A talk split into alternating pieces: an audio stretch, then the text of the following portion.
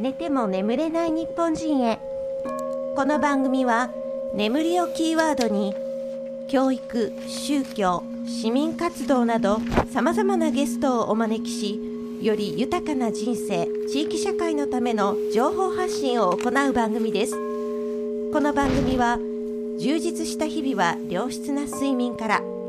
快眠安眠介護のためのジェルトロン株式会社パシフィックウェーブの提供でお送りします。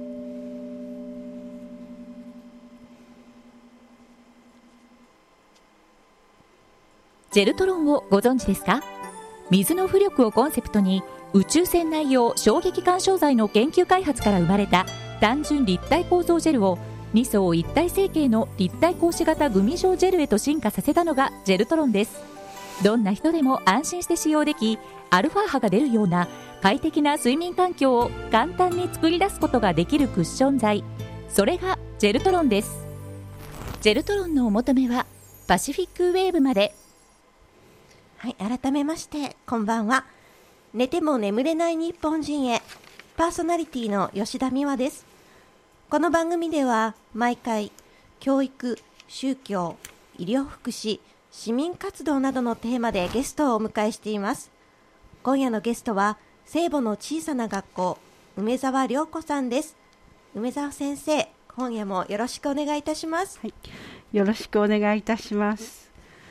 さあ3学期も半分過ぎようとしております、はい、皆様いかがお過ごしでしょうか？1月にお話しいたしましたコロナ禍での学校生活によって不登校も増え続けているということをお話しいたしました。その時聖母の小さな学校に通った生徒たちが不登校の経験は意味のあること。2番目人生の糧となること。3番目生き方が分かるようになること。だと言っているとお話ししました。これは社会の中で十分生きていく力を得ているということです。さらにその経験者たちは自分に絶望する必要はない。どうしてともう諦めたりする必要はない。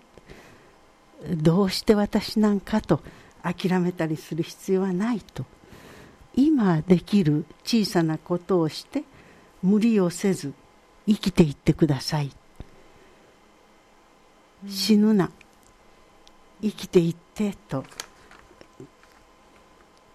子どもたちは呼びかけていました。そしてその時に私は聖母の小さな学校を32年してまいりましてその中から考えられる周りの大人にこういうことをお願いしたいということを言いました、うん、どうすれば改善できるか。どうすれば学校に行くようになるか。ということ。そういう目を持たないで子どもの様子をよく見てください。子どもの現実をよく見てくださいということを話しました。今日は特に保護者の皆さんがどういう思いを持たれどういう考え方をされどういう行動をおとりになったかということをお話ししたいと思います、はい、その時に子どもが不登校という状況にあるいは状態に出会ったのはまず第一保護者の育て方に問題があるわけではないそして本人に問題があるわけではないということをはっきりと伝えておきたいと思います。これは平成4年から文部省が本当にもう叫んでることなんですけれどこの社会で生きていればその状況によってまた立場によってはどの子にも起こってしまう現象なんですそのことを確認していきたいおきたいと思います。その上で保護者が本人当事者ですね。子どもたち不登校の子どもたちと同じようにこの経験が意味のあるものになる。2番目人生の糧になる。3番目大人としての生き方が分かるようになる。あるいは大人ですから生き方が変えられると言ってもいいでしょう。となるために聖母の保護者がどのように歩まれたかを少しお話ししておきたいと思います。家族の中であの小さい子供一番弱いと言ってもいいかも分かりませんねそういう子供が何が何でどうなったか分からないけれども学校に行くのが怖い。友達と会うことがもうできないとかですね。そういうような状態になった時に多くの家族は育て方が悪かったからお母さんが悪いんだ。仕事をしてるから悪いんだとかですね。いろいろ母親を責めます、ね、お母さんは特にまた祖父母からの子供に対しての圧迫そういったことからも子供を守らねばならないと同時に自分もお嫁さんであるお母さんの育て方が悪いとかいろいろ言われますね。例えば子供が行きたくないと。毎日見てるとその行きたくない状況が行きたくないということを超えて身動きが取れないんだって。こんなに胸がムカムカしても戻しそうになったような状態で動くことはできないということが分かる。分かるからそばにいるお父さんでもお母さんでもですけどそのまま受け入れるんですね。けれども見ていない人は行きたくないと言ったらそのまま受け入れてしまうからもっと強く生かせなければというふうに責めてきます。そして子供にもですね行かなければ将来どうなるかわからない。あなたはもう社会の中には出れなくなるなどと言ってですね行かせようとします。子供はますます引っこもってしまう。で父親もあるいは母親だって同じですけれども早く家を出て遅く帰ってくるのでこれあるお父さんですけれども子供の実態を知らないわけですね、はい、それが最近その去年あたりからリモートの仕事が増えてきたと、そうすると家にいるようになってですね、お母さんが一生懸命子供をこうなだめすかし起こして起こそうとするんだけど布団から出られない子を目の当たりにするわけですね、そして行こうとしてランドセル背負って玄関まで行くとそこでもう靴が履けない。うずくまってしまう子供を見る、うん、そういう日々の様子を見るとあるお父さんが行こうと思っても無理だなぁとやっと分かりましたとおっしゃった方がありました、うん、子供を見ると分かるんです、うん、で見ていけないことをそのままにしておけと言ってるんじゃないんです。見ていけない現実を見てこの子をどう助けたらいいかということを考えるようになるということなんですね。そのこの子をどう助けたらいいかという時にどうすれば改善できるかどうすれば学校行けるかということとは全く違うんです。どうすれば学校に行けるようになるかどうしたらこの子を改造できるようになるかというのはですね、子供をコントロールしようということなんですね。そうではなくて、子供の育ち成長を支えるということそこが違うところなんですね。この子をどう支えたらいいかというふうにあのお父さんやお母さんが思ってくださるという場合がよくありました。で家の中で誰々のせいで子供が不登校になったと責め合ったり犯人を探したりしないことです。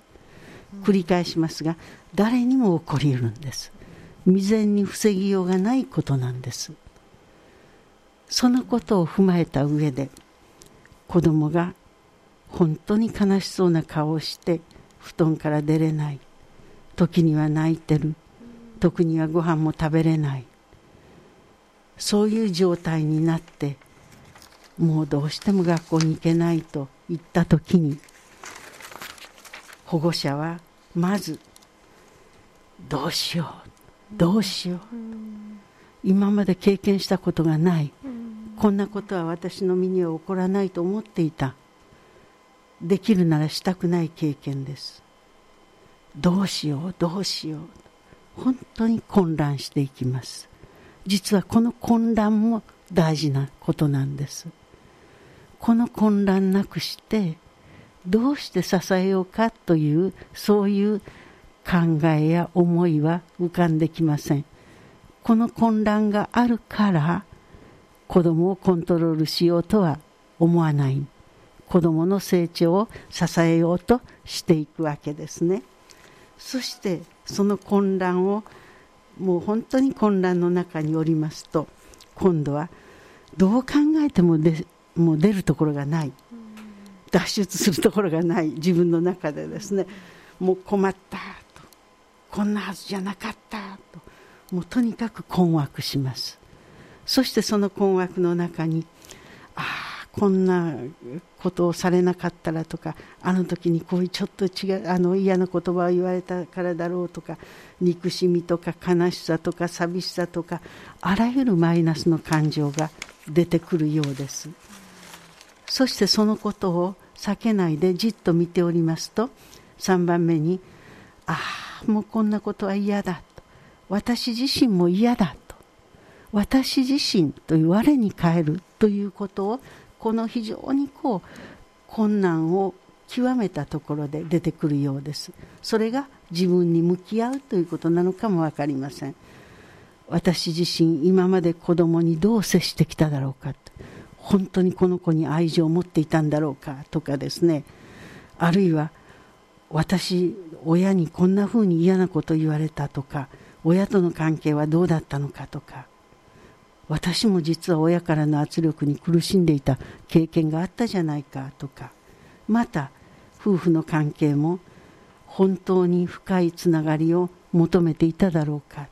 嫌なことは避けて問題を見ないようにしてつながっていたのではなかったかと。要するにこの3段階で自分に出会います。自分に出会うと子供に出会うことができます。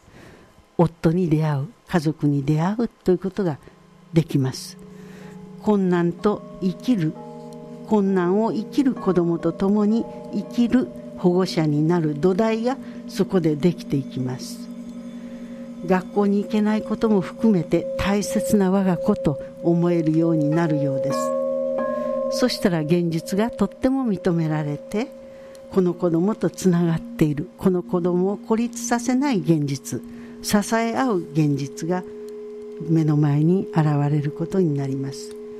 こういうプロセスを通られますが不登校を分かったつもりにならない自分の子供を分かったつもりにならないということをいつも注意点として持っておられるようです、はい、梅澤先生ありがとうございます。早くもエンディングの時間となりました。今夜のゲスト聖母の小さな学校梅沢涼子さんをお迎えしてのインタビューでした。それでは皆さん良い夜を。